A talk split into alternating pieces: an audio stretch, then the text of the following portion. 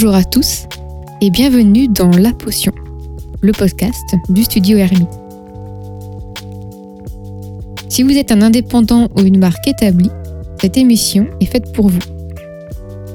Notre but est de vous inspirer, de développer votre créativité et de vous donner des clés qui vous permettront de créer des marques mémorables. Pour cela, nous discutons de designer à designer au sein du studio ou bien directement avec les entreprises qui façonnent le monde de demain.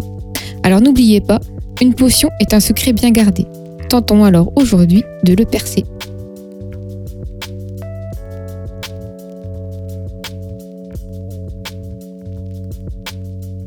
Chères auditrices et auditeurs, bienvenue dans ce 13e épisode de La Potion.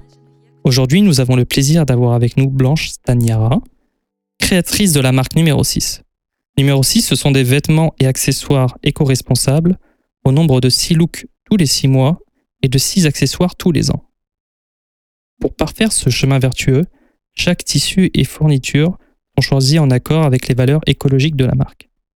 Bonjour Blanche. Bonjour Miguel. Bienvenue dans la potion. Merci.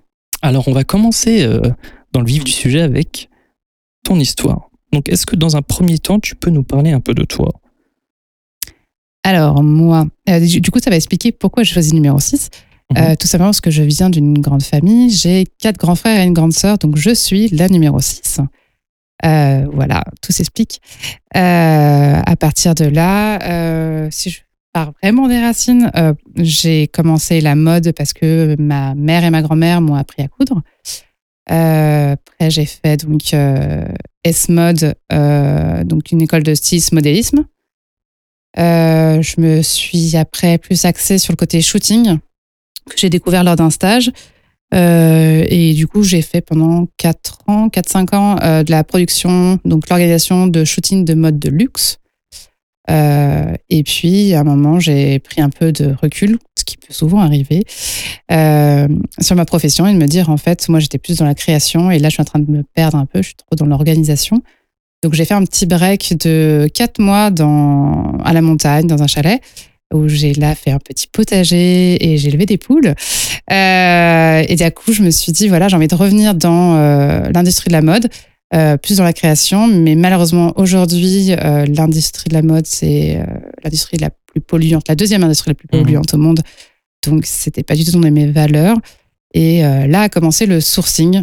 Et quand j'ai commencé à voir qu'il y avait des matières super intéressantes, super éco-responsables, dont on ne parlait pas tellement, et ben, je me suis dit c'était euh, la voie est toute tracée pour moi et pour numéro 6. D'accord.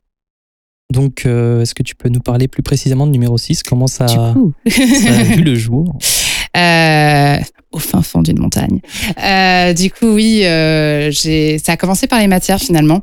J'ai, je pense la première, ça a été de l'ortie. Et je me suis dit, mais c'est incroyable, quoi. Une chemise, enfin, un tissu qui, qui est maintenant, je me suis spoilée, euh, qui est devenu une de mes chemises.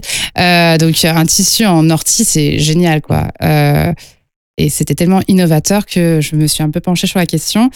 Et, et puis, bah, commencer par un, un salon qui s'appelle Première Vision, qui est connu dans la mode pour justement tous les fournisseurs de tissus et fournitures, donc zip, boutons, etc.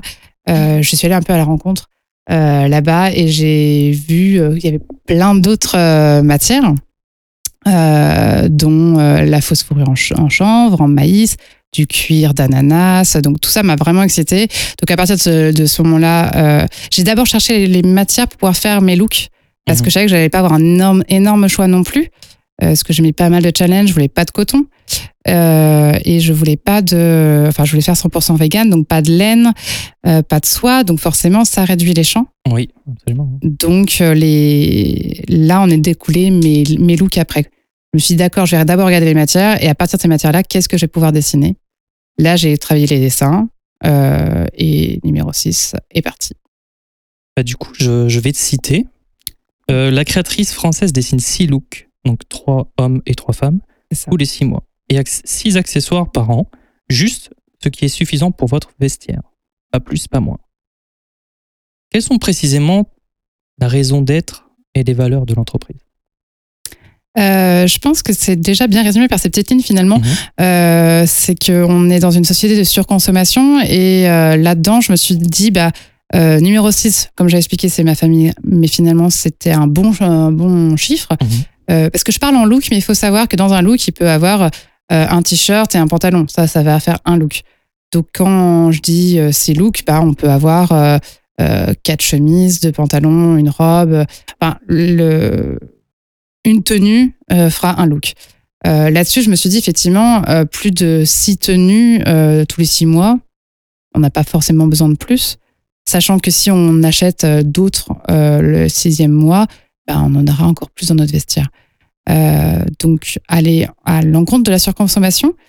Euh, et puis, c'est un peu plus des pièces uniques qu'on ne va pas croiser dans la rue. Euh, je pense que maintenant, on revient un peu à ce retour de vouloir être unique. Absolument. bah, je vais d'ailleurs continuer à te citer. Tu dis chaque tissu, chaque fourniture est soigneusement choisie en respect de nos valeurs. Rien n'est laissé au hasard, des matières naturelles ou recyclées, aucune provenance animale, peau, laine, soie, des matières qui ne détruisent pas l'écosystème, tel que le coton, t'en parlais juste avant, Mm. Qui demande pour un t-shirt 2700 litres d'eau pour être produit. Mm, mm. Mais je me suis surtout fait la réflexion, le monde de la mode et celui de l'écologie sont a priori opposés. Mm, mm. Comment fais-tu pour les réconcilier en fait? Bah, je trouve que c'est tout le challenge d'aujourd'hui et euh, je suis très heureuse maintenant de voir que je suis pas du tout la seule. Euh, alors, au contraire, je vais pas cracher sur toutes les, les, les grandes marques comme Zara, Mango et tout, Mhm. parce que je pense que euh, il y a un espèce de mouvement et ils voient que les gens sont demandeurs, donc bravo à tout le monde. Mhm. Euh, les gens sont demandeurs un peu d'éco-responsables et je commence à voir des euh, lyocell, des choses comme ça dans les boutiques. Alors c'est très peu, Mhm. c'est encore trop faible et ils sont encore ça, en ouais. énorme quantité. C'est voilà. Mais moi je trouve qu'il faut souligner aussi les efforts de chacun. Euh, et de et si je peux juste aider les gens à être mieux éduqués et à regarder bien les étiquettes de composition, euh, ça serait déjà un super pas. Euh, éviter tous les tout ce qui est polyester, viscose Mhm. et privilégier les euh, le lyocell. euh, Après, il y a même plein de bambou chez Emma. On trouve du bambou aussi. Mhm. Enfin, c'est incroyable. Euh, donc, je trouve ça bien. Et, et ce que je dis souvent, c'est que si je peux déjà permettre à- à- aux gens de réaliser les possibilités, c'est super. Euh, c'est encore mieux s'ils achètent numéro 6. Mais euh, voilà, je, je préfère me dire, voilà, j'ouvre les yeux, il y a plein de champs possibles, on peut s'habiller bien. Et si on n'a pas l'argent, parce que la première chose qu'on va me dire, c'est que c'est cher, effectivement, parce qu'on a un peu oublié le vrai prix des choses. Euh, Mais je pense que ça s'inscrit dans une tendance euh, du consommer moins mais mieux en fait. Exactement. Il y a un Je peu pense. ça. Et puis, Mhm. même si. euh, Est-ce qu'on a vraiment besoin d'acheter des vêtements à chaque fois, tous les mois, etc. Peut-être pas. Et peut-être qu'on devrait se calmer et à un moment, on s'achète un vêtement, mais qu'on a vraiment désiré. Et j'aimerais vraiment avoir cette chose de d'être aussi. Euh, parce qu'on avait un peu ce truc-là quand on était au lycée, Mhm. ou quand on avait un, un- des chaussures Nike, c'était trop la classe. Moi, j'aimerais bien que Mhm. maintenant, ça soit le contraire en disant Oh, C'est quoi ta robe? Bah, C'est numéro 6. C'est un petit créateur que j'ai Mhm. découvert, tu vas voir, c'est génial. Ça serait trop stylé de se dire que. ça, c'est stylé de dire que j'ai trouvé un petit créateur. Ah, c'est ça. ouais. Ouais, c'est ça qui est chouette. Mais je pense que ça vient doucement et, euh, et je rêve un peu de ce monde-là parce que je vois très bien dans mon entourage, euh, ils vont plus savoir mettre euh, 200 euros chez Sandro que 200 euros euh, chez numéro 6 parce que c'est Sandro. Euh, Mhm.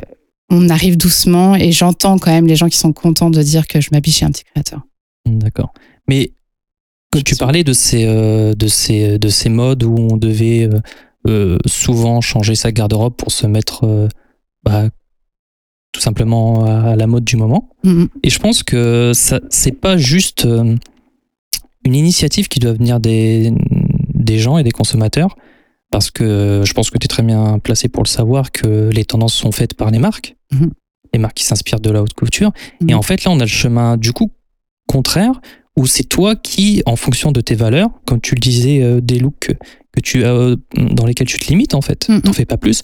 Toi, à partir de là, tu, tu dis stop à, ces, à cette euh, surproduction en Mhm. fait venant du producteur lui-même. Du coup, ça, ça, ça aussi éduque d'une certaine manière euh, les consommateurs. Après, c'est un peu comme tout. euh, je pense que plus euh, les gens achètent, plus ils vont en produire. Donc, si les gens commencent à plus Mhm. raisonnés, forcément, il y aura moins de production et moins de, de déchets. euh, il faut savoir qu'il y a beaucoup, beaucoup de vêtements qui sont jetés, qui n'ont jamais été vendus. Ou, euh, absolument, ouais. euh, même les. Moi, ça, c'est ce qui m'avait scandalisé aussi.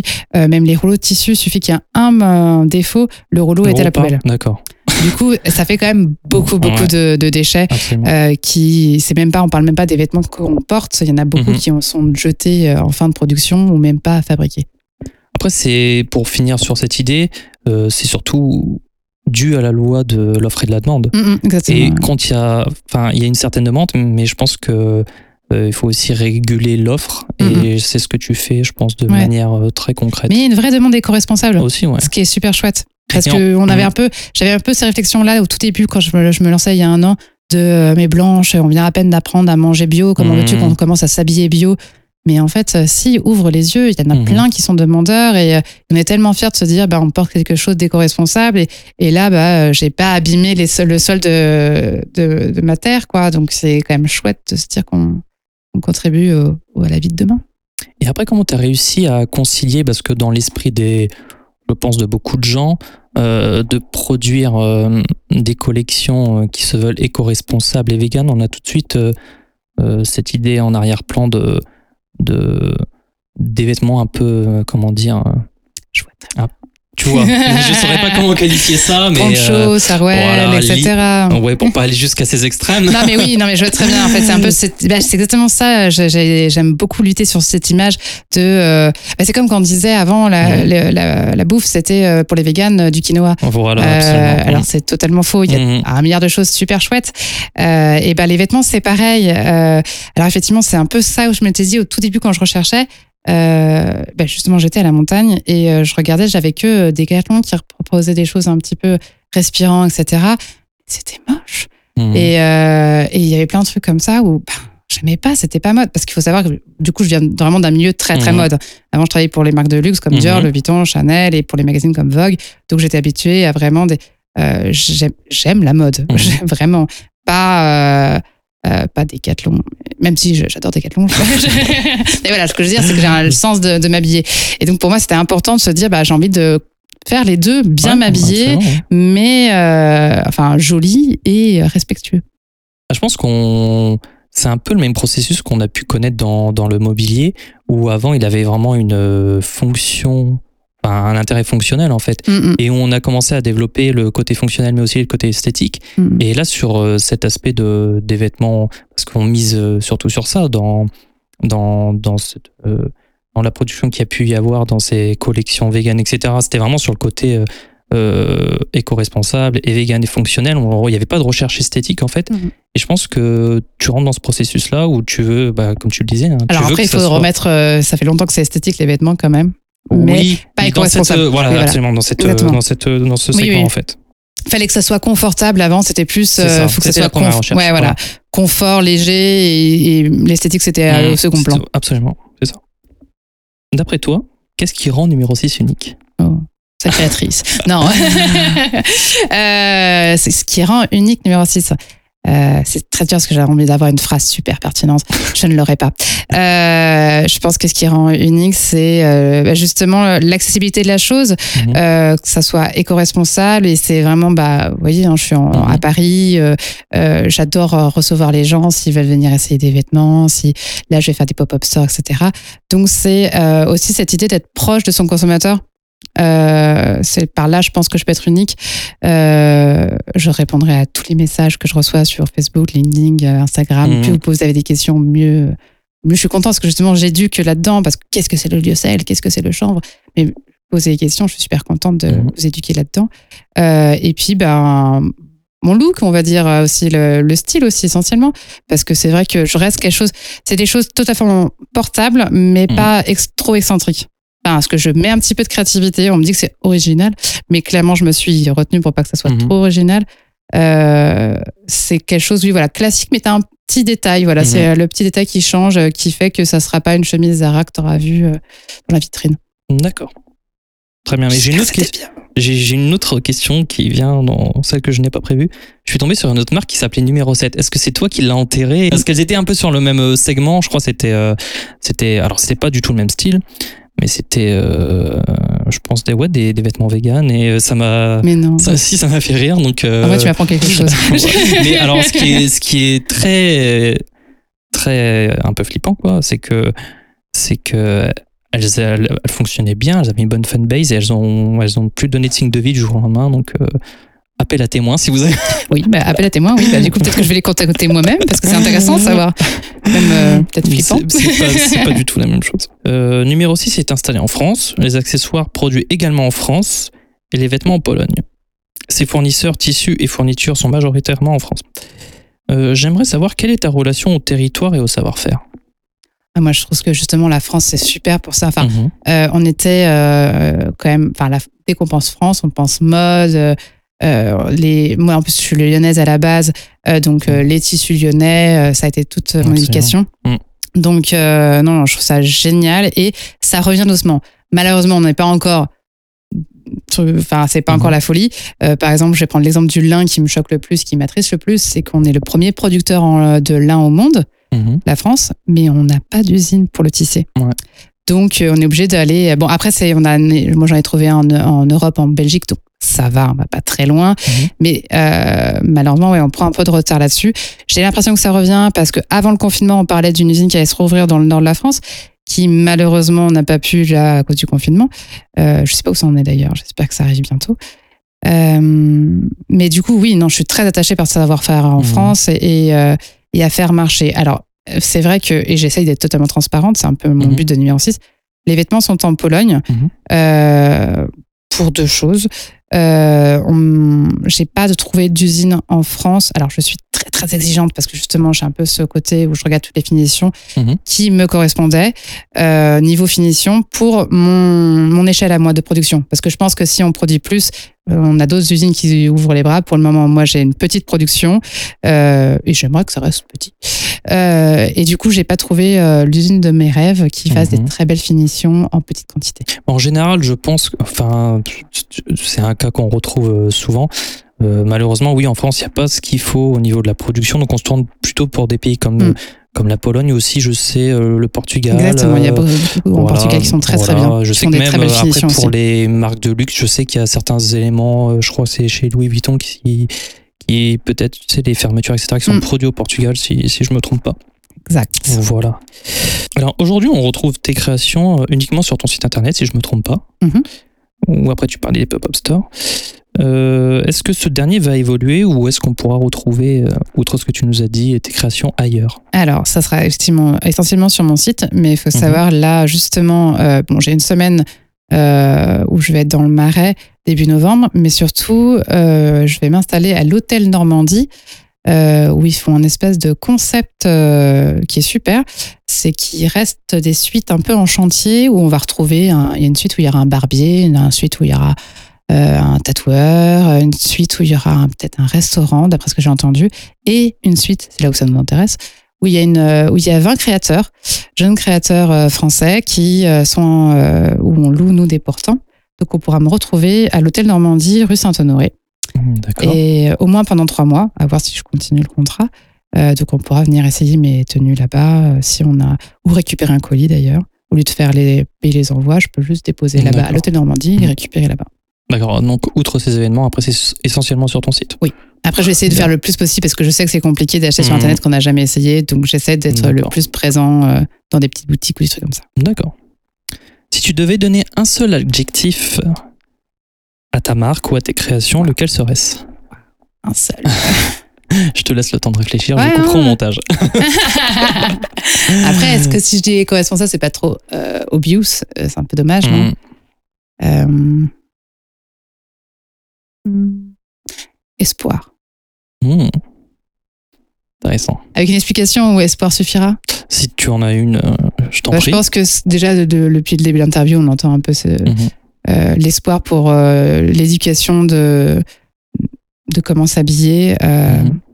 J'espère. euh, bah, D'ailleurs, aussi, bah, ça, le credo de ma famille, j'aurais pu le dire. Col tempo. Avec le temps.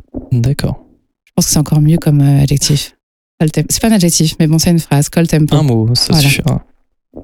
Très bien. Bah écoute, c'était très bien. On va passer au portrait chinois, si tu veux bien. Oui. Avec joie. Donc, si numéro 6 était un animal, ce serait? Un animal. Ah oui, c'est comme j'avais. Euh, alors, ça serait un animal, ça serait un oiseau. Euh, tout simplement. euh, alors, je pense que. je- t'avais dit, j'ai fait une école de, de stylisme, modélisme. Mhm. Ma dernière collection, je l'ai faite justement sur le thème de- d'un oiseau en particulier, les tourneaux sansonnets.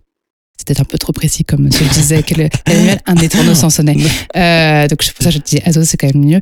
Et euh, j'étais partie sur justement la métaphore que la plume est à elle-même. Et je trouve ça très beau de se dire que euh, voilà, elle est là pour euh, protéger l'oiseau, mais d'être finalement tellement fragile. Mhm. Et, et c'est quelque chose qui reste. Et je pense que numéro 6, c'est un peu ça.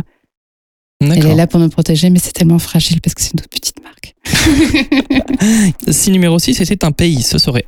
Alors j'espère que t'as pas dit la France. Ah, bien Mais- sûr, la France. euh, si- Moi, je suis dans la mode. Qu'est-ce que je peux dire d'autre que la France? Ah, J'imagine bien. Bon, on va te laisser une chance de nous dire la France. Bah, si moi je peux pas dire la France, euh, c'est quand même. euh, enfin, on est fiers en France Non, de dire qu'on a quand même Mhm. la, la, la cour du, de Louis XIV avec toutes ces robes Mhm. de, de Versailles qui étaient faites à Lyon justement. je peux pas dire. Ou alors si je pourrais dire Lyon carrément. Mais... Ça nous va. Euh, si numéro 6 était un plat, ce serait. Euh, alors là, ça serait euh, les quenelles de ma maman. Parce que du coup, euh, je trouve que c'est quelque chose de, de chaleureux, réconfortant et il n'y a Mhm. rien de mieux.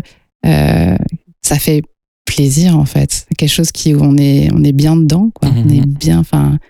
Et puis on a l'odeur. Enfin, moi, je trouve que quand on parle d'un plat de sa maman, tout de suite, ça. Et si je dirais euh, la sauce Roquefort, c'était mieux. Si numéro 6 était une célébrité, ce serait? Alors, si c'est c'est une célébrité, ça serait euh, Stella McCartney. Euh, pour- alors, si je le. Normalement, c'est vraiment, on parle de numéro 6, mais là, je vais faire un petit aparté quand même. Je suis très fan des Beatles. Euh, et en plus, donc, Stella McCartney, qui est une des premières créatrices, grande créatrice, qui a fait, qui a, qui s'est battue pour le côté vegan et Mhm. qui fait. On a, d'ailleurs, on utilise la même fausse fourrure pour nos collections. Ah, tu peux me rappeler qui est à base de.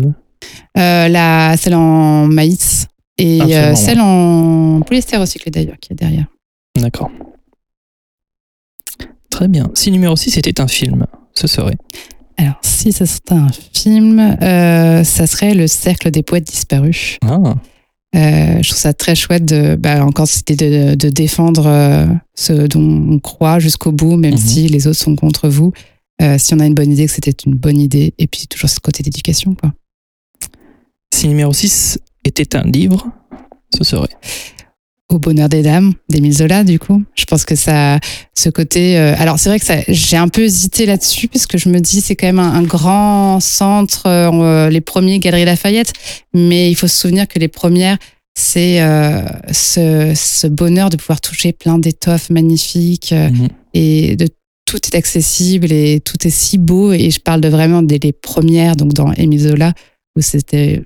Enfin, je me rappelle de lire ce bouquin où c'est incroyable. C'est, on a l'impression de toucher les textiles et c'est vraiment folle. Si numéro 6 était une couleur, ce serait. Euh, ça serait le Pantone Sunlight que j'utilise Ah. beaucoup euh, du coup dans ma charte graphique et qui est aussi dans la couleur de mes vêtements. Euh, le jaune qui donne la vitamine D, donc c'est quand même super important. J'avais vu une naturopathe justement qui m'a dit ça. Il fait trop gris, quand on habite à Mhm. Paris, que c'est un peu triste, le fait de porter du jaune vous redonne la vitamine D et vous donne bonne humeur. Oui, c'est après symboliquement c'est la couleur de la joie. Donc, euh, En plus. euh, si numéro 6 était une voiture, ce serait. Ah, si c'est une voiture. Euh, la Toyota Previa, pour être précise, c'est la, la voiture de mon enfance, mais du coup qui va très bien pour numéro 6 parce qu'on est, il y a six places à l'arrière Hmm. et il l'avait acheté pour ma naissance. Du coup, c'est un peu celle qui, qui fonctionne toujours et du coup, dans pas longtemps, qui va devenir une voiture collection parce qu'elle a bientôt 30 ans. Et enfin, si numéro 6 était une entreprise d'un autre secteur, ce serait. Euh, ben, on a parlé un petit peu tout à l'heure de ce qui était euh, repas et du coup, euh, ça serait Burger Theory. C'est un super burger à Paris. Mhm. qui est vraiment gourmand et c'est bah en fait ça va être horrible de dire ça mais c'est junk food quoi. Ça c'est vraiment le truc où euh, t'as du bon fromage euh, Mhm. d'ailleurs ils appellent ça du faux Ouais. Euh, et c'est fondu c'est gourmand euh, c'est alléchant et on n'en peut plus à la fin de- du repas. Et du coup c'est pas les petites crèmes de quinoa. Bah, ça, il est entièrement vegan, c'est ça? Entièrement vegan. D'accord. vous avez d'y aller. Et c'est j'ai pas dit ça parce qu'une fois j'ai quand même fait des chemises pour leur uniforme mais Au passage. Au passage, non, ils, en plus ils sont super sympas. Et je crois qu'ils vont bientôt en ouvrir un autre. Ils sont au fil, au fil du calvaire. Enfin, c'est vraiment délicieux. Mais c'est intéressant pour nous de, de voir toutes ces initiatives parce que là, tu nous parles de ce burger. Il y a ton entreprise évidemment. Nous, on vient de travailler avec euh, l'Eden Burger qui a ouvert, c'est à Amiens, qui a aussi cette, euh, cette, euh, ces valeurs communes de, du. Alors eux, c'est du fait maison. Mm, Tout mm. est fait maison. Il n'y a pas de, de, de congélateur. Les pains sont faits maison. Il y a des, Génial. il y a des euh, alternatives euh, végétariennes, véganes. Même l'huile de friture est bio. Tout est bio en fait. Trop bien. Donc on a, je pense, une prise de conscience dans, Ouais. dans différents secteurs de, chouette de, ça. de, de ces enjeux en fait qui nous Mm. attendent et encore plus euh, avec les récents événements, on s'en Mm. rend compte de plus en plus. voilà. Beaucoup d'espoir, c'est bien. Absolument. Bon, nous voici dans le cœur du sujet. Parlons désormais de ton image, de ta marque et de ton branding. Donc, euh, si on s'est intéressé à numéro 6, c'est pour la maturité professionnelle dont tu fais preuve, à travers la marque, évidemment, euh, malgré sa jeune existence. Blanche, quel est le secret de ta potion? Secret de ma, potion. Euh, alors pour le branding, bah, si je, je pars de base base, on peut peut-être parler de mon logo en premier. C'était plus une question voilà, de- pour euh, faire chauffer le moteur. Je vais, je vais dire quelques mots avant sur, euh, sur le branding, avant d'aller plus loin. pour euh, peut-être pour ceux qui ne sont pas familiers avec ce mot et, et étant donné qu'en plus c'est une notion qui évolue pas mal euh, Mm, ces derniers temps. Donc euh, le branding c'est un sentiment. Alors ça c'est notre définition. Ok. On sera Attention. plus ou moins D'accord. Chacun a sa définition. Euh, le branding c'est un sentiment profond et personnel à propos d'un produit, d'un service ou d'une entreprise. C'est un résultat et non une somme d'actions. Le branding c'est la réputation que votre marque a créée dans la tête et le cœur des gens. Pourquoi en tant que designer nous nous intéressons autant au branding? C'est parce qu'il s'attache précisément aux émotions. Et ce, sont- d'émotions que sont empreints les designs que nous tentons de produire. Le design graphique n'a pas seulement une fonction technique en transmettant simplement un message, mais il véhicule, lorsqu'il est bien utilisé, tout un univers chargé d'émotions. Ceci dit, qu'est-ce qui est pour toi un bon branding? C'est- Ce sont des questions, ouais, je sais qu'ils sont un peu dures, un peu vagues. Oui, c'est un peu vague. Mais du je coup, vais. Mm. du coup, je vais, euh, Mhm. je vais, euh, je vais étendre mon propos. Le branding, pour faire simple, c'est vraiment de, de, de créer à long terme, je pense, une relation avec, euh, avec, avec ses clients, avec ses futurs clients. C'est de créer vraiment une, une identité et quelque chose de, de fort qui, qui puisse véhiculer seul. On en parlait dans un épisode précédent. Euh, pour nous, le branding, c'est même efficace pour les entreprises dans le B2B. Euh, juste pendant longtemps, on a pensé que c'était pas intéressant parce que ça s'attache voilà, à créer une marque, créer quelque chose d'émotionnel, alors que dans le B2B, on est vraiment dans la négoce, etc. Pourtant, lorsqu'on a fait cette analogie, lorsque tu te présentes euh, euh, en tant que professionnel, euh, je sais pas, avec la marque, on avait pris la marque Bosch en exemple, je pense que tu auras beaucoup moins de difficultés à vendre tes solutions professionnelles, par exemple, des outils Bosch, par exemple, que si tu étais une, une marque pas connue. Parce que Bosch, dans l'esprit des gens, c'est quelque chose de Résistant, sûr, la qualité ouais. allemande, tout ce que tu. Mm. Voilà. Pour nous, ça, c'est déjà du branding, en fait. Mm, mm. Et, euh, et chez toi, dans tes créations, au-delà du côté euh, fonctionnel, de, de tes valeurs euh, Mm. euh, d'éco-responsabilité et de, et, et de raisonnabilité, Mm, tu t'attaches quand même à créer tout un univers. mm. Euh, déjà, tes créations parlent d'elles-mêmes, mais tu te, tu te, tu te contentes pas simplement voilà, de, de faire en fonction de, voilà, de, tes, de tes contraintes. Tu essayes d'aller plus loin et du coup, euh, tu racontes une histoire, par exemple, dans tes photos, elles sont, elles sont, elles sont caractéristiques. Il y, a une- certaine euh, direction artistique derrière, je pense, euh, pour laquelle tu as été très présente. Et je pense que tu véhicules voilà, quelque chose d'unique dans cette histoire, dans, dans ce que tu essayes de, véhiculer aux yeux des gens. Est-ce que tout ça, t'en as conscience ou c'est juste... Parce que y a on en parlera à la fin, parce qu'il y a un paradoxe en fait avec les marques euh, euh, de luxe qui se un peu qui se qui se passent plus ou moins du branding parce que étant donné que les créations sont tellement fortes, l'histoire des maisons sont tellement fortes qu'elles n'ont pas for- forcément besoin de travailler sur sur euh, ce branding. Mais toi, étant donné que tu es une jeune créatrice, que tu as ces valeurs qui ont souvent été boudées par le branding. Est-ce que tu en as conscience? Est-ce que tu t'essaies de, de créer voilà, cette, cette marque au-delà de tes créations en fait? Alors, c'est bien parce qu'effectivement, ça m'a permis de bien réfléchir et, euh, et à voir ce que tu attendais de ma réponse. Euh, et c'est vrai que, euh, parfois on me reprochait justement de pas assez parler de côté éco-responsable, etc. Mhm. Mais justement, moi, mon idée de numéro 6, c'était vraiment une marque de mode et que quand on cherche, quand on clique sur les photos, on voit que c'est éco-responsable. Et je voulais pas me mettre dans le, justement dans ce truc de greenwashing, de parce que je vois beaucoup en ce moment un peu école de commerce où ils mettent un vêtement et te font tout un panté de machin, ce qui, ce qui est bien. Hein, mais moi, je suis vraiment pas axée là-dedans. Je suis axée dans, euh, je suis tout d'abord une marque de vêtements. Absolument. Et après, je voudrais que ça devienne une norme que Mhm. oui, elle est éco-responsable, mais c'est normal. Et c'est tu l'apprendras après. Mhm. Euh, D'abord, jouer sur l'image. Et, et pour ça, j'ai beaucoup. Alors, c'est vrai, comme je disais, j'ai une formation où j'ai travaillé pendant quatre ans dans les shootings de mode. Donc, c'est quelque chose qui était très important pour moi. Et euh, comme on apprend d'ailleurs dans le premier cours de marketing, si tu as un beau pantalon, mais personne ne le sait, Mhm. ça sert à rien. Du coup, j'ai vraiment fait des photos euh, de mode. Mhm. Euh, j'ai ça d'ailleurs si tu bon, c'est un peu compliqué le nom à taper.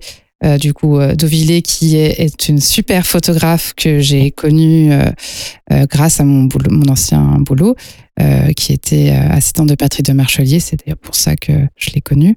Elle m'a beaucoup aidé là-dessus. Elle a une très belle image déjà de base.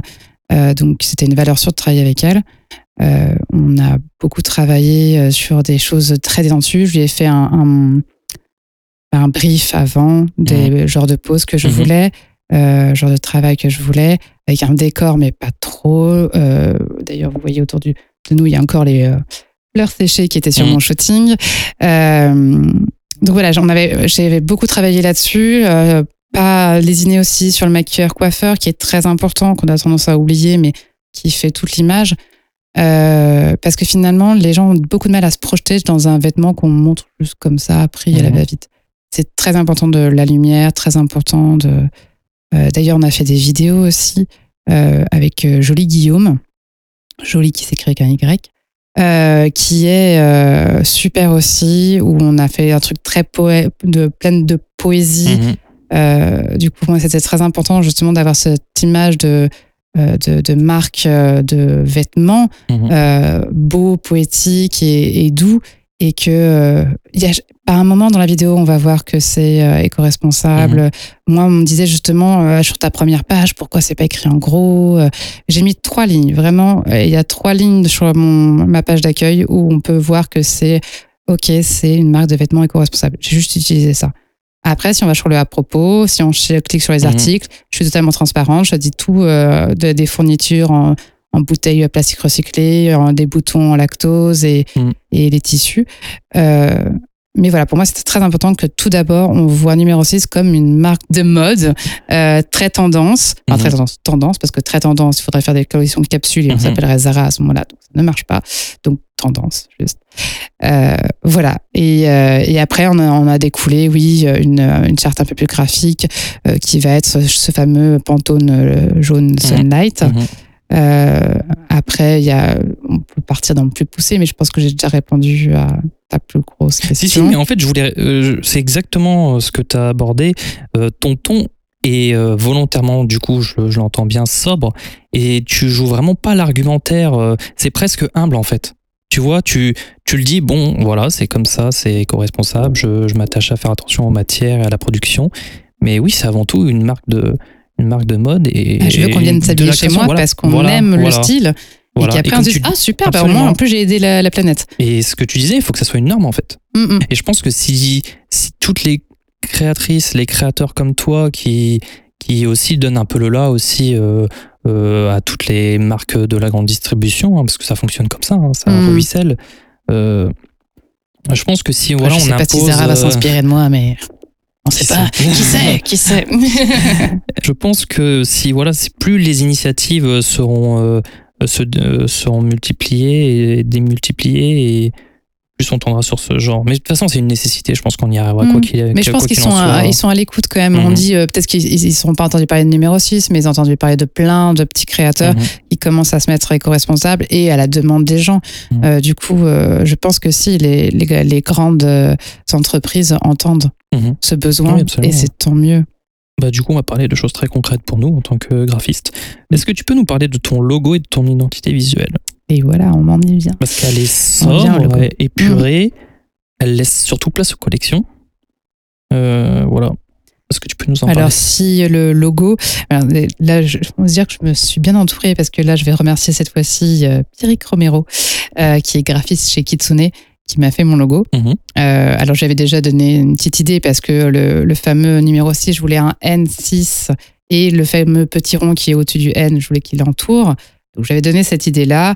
Après, ensemble, on a vu euh, le trait, justement, qui soit pas régu- régulier, ça fasse plus ou moins épais, euh, justement pour se donner un peu ce côté un peu plus voluptueux, on va dire. Euh, et petite anecdote qui, moi, je trouve drôle, on a choisi la typo qui est la typo chalet et qui fait un petit clin d'œil, voilà. La boucle est Euh, bouclée. Voilà, c'est ça. Euh, et puis après, oui, la charte graphique, bon, j'en ai déjà parlé, Phantom Sunlight. Euh, et l'écriture, oui, après, il y a deux logos. Donc, oui, il y a le logo, le petit rond, et puis Mhm. l'écriture, juste numéro 6. Mais comme tu l'as très bien dit, ça laisse place. euh, Bah, c'est une tendance qu'on voit, alors on en avait parlé il y a très très longtemps, une tendance qu'on peut observer dans Mm. les identités visuelles et les logos des, des grandes maisons euh, qui ont tendance à, à s'épurer avec le temps en fait. Euh, il y a eu un grand débat dessus et, et la- les raisons principales sont avancées sont celles de la lisibilité, pour que les cultures, parce qu'il y a par exemple euh, beaucoup d'asiatiques qui, qui sont, ils sont fous des marques françaises et euh, et il y a eu, il y avait des certaines marques, je crois que c'était Yves Saint Laurent où la, la typo était un peu trop compliquée à lire. Alors on ouais, a, voilà. Donc et en fait il y a tout, toutes ces grandes marques qui, Mm. euh, qui deviennent de plus en plus épurées et C'est simples. ce que je trouve dommage. Dommage, ouais, parce que du coup on perd des fois Mm. peut-être un caractère ou le côté historique. Mais euh, ouais, moi je trouve que ça peut être dommage dans Moi, je certains trouve que cas. ça, ça, ça perd. Enfin, moi, personnellement, c'est vraiment. Mhm. euh, je crois qu'il y a justement un graphiste qui avait montré ça. euh, tous les anciens logos et Oui, tous oui. les nouveaux. Mhm. Et on prend la parallèle, on se dit, mais c'est la même tous chose, les mêmes. ouais. Ils, sont tous pareils. Qu'est-ce qui s'est passé? Vous avez perdu votre. euh, Parce que même quand euh, Yves Saint Laurent perdait son Yves pour regarder Mhm. c'est juste Saint Laurent, mais non, c'est Yves Saint Laurent. Euh, Pourquoi juste Saint Laurent? Euh, Et on a l'impression de tout simplifier. Euh, euh, je parle pas même des, des grands débats où on enlève des accents pour rien. Enfin bref. Euh, mais voilà, enfin, je trouve que c'est un peu bête de vouloir tous rentrer dans la même moule. Bon, je dis ça et moi j'ai fait un logo qui ressemble vachement au. Euh, Mais tu es une jeune marque aussi, donc. euh, euh, J'en avais pas d'avant. Euh, après, voilà, je voulais laisser un peu l'image à la marque. J'ai Mhm. gardé quand même. euh, je voulais vraiment se jouer avec le rond du numéro euh, et qu'il englobe le reste. Mhm. J'en suis super, fière parce que du coup, ça fait vraiment un tampon. Je peux Mhm. signer même Si. euh, mes petites cartes. Parce que genre, alors, à savoir que je mets des petites cartes avec des illustrations du vêtement dans chaque colis. ah. Du coup, euh, le petit tampon, euh, je peux le mettre pour certifier l'illustration. Et je trouve ça super chouette parce que c'est déjà tout Mhm. c'est parfait. Oh, C'est cool. Après, il y a aussi peut-être ce péché d'orgueil où, où je pense qu'on veut que les collections et, euh, se suffisent à elles-mêmes. Et je pense que ça peut être aussi une, une idée intéressante où finalement, on n'a pas besoin de mettre tout sur un logo ou sur. euh, Mhm. parce qu'une identité au visuel aussi, ça va. Si elle est trop marquée, ça peut aussi euh, euh, empiéter sur les collections en fait. Et étant donné que les collections évoluent dans le temps euh, et dans, dans leur style en fait, plus on est euh, Léger, plus ouais. Mm. stylisé dans, dans l'identité visuelle et le logo. Et après. voilà. Après, bon. Après, un peu, je trouve que Yves Saint Laurent, justement, ils ont dû garder, euh, le, le- le créateur est obligé euh, mhm, de garder euh, l'ADN du début. mhm. Balmain, ça a toujours été ultra chargé. Olivier Roustin, quand il l'a repris, eh ben, il, a, il a continué à faire toutes ses broderies, etc. Du coup, il n'y a pas forcément besoin de changer de, de logo, puisque l'ADN va toujours rester le même, normalement. On est censé Mhm. garder cet ADN quand on reprend la boîte. Mais du coup, là, ça m'amène à la grosse dernière idée de, sur cette partie, sur le branding. Alors, je vais redire des, des mots qu'on a, des idées qu'on a réabordées. Euh, je voudrais aborder ce paradoxe qu'il y a en fait dans, dans le secteur du luxe et de la mode. Parce que c'est peut-être le secteur le plus riche en termes d'histoire et d'inspiration. C'est vrai. Euh, les marques sont inspirées et inspirantes. Leurs créations se suffisent à porter haut et fort leur nom. Et on le voit d'ailleurs, on voit d'ailleurs ce nivellement généralisé des identités visuelles, comme on vient d'en parler. De cette richesse, en fait, les marques ont tendance à se passer du branding tant leur vision est forte. Alors on peut penser à la maison Martin Margiela, qui clame ne pas faire de branding. Ce qui est, à mon sens, le meilleur moyen d'avouer le contraire, en fait. Puis c'est génial leurs étiquettes en réalité. Enfin, quand on regarde c'est génial, je trouve justement cette histoire de, de, d'en- d'enrouler, d'entourer. Justement, moi, j'ai eu, j'ai presque été un peu trop proche d'eux pour Mhm. le côté euh, entourer les numéros, etc. Et du coup, j'ai dû faire attention. Mais c'est vrai que eux, ils sont super. Enfin, Mhm. et si, ils font du Ils en ont conscience. Oui, oui, oui, j'en suis sûre. Donc euh, on, nous ne sommes plus tout à fait à des époques, euh, à l'époque des maisons traditionnelles. Les marchés s'internationalisent. Je savais que j'allais avoir du mal sur ce mot. S'internationalisent Ah et les cultures touchées sont de plus en plus variées. Il n'y a pas de mal. Rappelons que pour une marque, il n'y a pas un branding, mais une multitude de brandings, car la perception de chaque individu est différente. Donc nous sommes bientôt en 2021 Oui, il paraît. et le marché étant saturé, penses-tu que les entreprises de ton secteur pourront se passer de ce travail sur la marque encore bien longtemps? Hmm, se passer. je parle, je parle des grandes, des grandes, des grandes maisons, des des grandes de maisons. luxe. ouais, ouais, Parce ouais. que bon, euh, le branding, il est très présent chez Zara, chez H&M, Oui. etc. Euh, voilà, comme on le disait, les, les grandes maisons s'en passent apparemment. Euh, Après, voilà, je suis pas forcément euh, 100% d'accord là-dessus, mais euh, c'est vrai que moi, par exemple, c'est vrai que tu, tu m'as dit pas parler forcément de Zara, mais justement, je trouve que le point fort de Zara sur euh, sa communication, elle est forte. On voit Mhm. jamais de pub à l'extérieur. Parce que Mhm. je travaillais pour eux, mais effectivement, euh, pour eux dans les quand j'organisais les shootings de, Mhm. de, de mode, euh, ils font pas de pub panneaux, etc. C'est tout leur site. Donc tout l'argent est mis dans le site et c'est tellement intelligent mhm. c'est super intelligent parce que du coup le- leur site est dynamique et beau et et euh, il y a des photos en noir et blanc puis en couleur et je trouve ça génial en fait une histoire en fait. C'est- voilà, c'est en exactement. et, et on, on essaie de susciter des émotions. Et euh, on arrête de placarder dans la rue qui sert Mhm. plus à rien en fait Euh, parce que on s'adresse à plein de gens et on s'adresse à personne au final Bah, en fait, c'est un peu ce qu'on avait abordé dans, dans un article. On faisait le parallèle entre Intersport et Nike. On disait que Nike, ça faisait rêver Mm. et, et pas Intersport. Parce qu'Intersport, leur pub, on met en avant la promotion. Alors que Mm. Nike, on met, avant, on met en avant une histoire et des émotions. Ouais, le fait de se dépasser Oui, et on met en avant ouais, des icônes. Voilà. j'avais regardé une vidéo YouTube là-dessus bah, sur Nike justement qui était euh, très fort pour les émotions C'est où, ça, euh, ouais. euh, se passe de texte et avec la musique Absolument. le machin euh, la famille le... Et Ah, pour moi, c'est précis- pré- précisément ça le branding. Parce Ouais. que là, on entre vraiment dans, dans la perception des gens. On essaie de toucher leurs émotions Mm, et mm, de créer quelque chose en eux. Mm, mm. Voilà, je pense que là-dessus tout est dit. et- oui. Ouais, sur ça, tout est dit. Mais je pense qu'on s'en passera jamais. hein. D'un côté, si je re- reprends l'exemple de Balmain, ça sera toujours. Euh, euh, J'exagère en disant les Kim Kardashian, etc. Mais c'est un peu dans ce style-là. Mhm. Euh, s'il choisit des égéries comme ça, s'il pose avec ses filles, machin, oui. c'est qu'il véhicule une image. Voilà. absolument. Il véhicule une image un peu justement bling bling, mais qui marche super bien. Alors là, on va arriver sur la partie euh, optimiste et d'avenir. Comment vois-tu le secteur, ton secteur, dans les 20 prochaines années? 20 prochaines années, c'est loin. hein. Tu veux changer la durée tu... non, non, non, mais en fait, non, mais c'est bien, c'est de se projeter. Je me dis, euh, dans 20 ans, on aura des enfants, nous, qui sommes autour de cette table. Mhm. Est-ce qu'on aura réussi à leur faire passer le bon message, les éduquer? Euh, Alors, je pense que 20 ans, ce serait peut-être pas suffisant, faut être honnête. J'aimerais me dire que dans 20 ans, euh, ça sera pas une ou deux chemises que je vais trouver chez Zara qui sera en lyocell. Peut-être que ce sera un rayon entier qui sera comme au supermarché où il y a des rayons entiers éco-responsables. Ça serait génial. C'est une bonne idée que je viens de dire. Euh, Qu'on se retrouve chez Mango, chez H&M et qu'il y a un. Bon, bah, qu'ils aient réduit leur production, ça serait déjà un énorme. Mais bon, ça, euh, voilà. Euh, mais déjà qu'il y ait un, un, un rayon proposé euh, éco-responsable. Ça, Absolument. ça serait top. Et du coup, qu'ils voient qu'il y a plein de gens qui sont demandeurs et que du coup, peut-être encore plus développé. Mais je pense qu'on va, on y arri- on va y arriver de toute façon. Après, Mhm. là, je pense que la première étape, c'est déjà le Made in France. Oui, C'est quelque ça. chose qui. Mais c'est un peu triché parfois le Made in France. Ah oui. Faut faire attention. Mhm. C'est ça où euh, je trouve que. en France. Oui, voilà, exactement. Et il y a beaucoup de greenwashing sur Mhm. le Made in France. Made in France, mais à quel prix et quoi exactement? Enfin, Ouais, c'est ça ça, que, hein. ouais.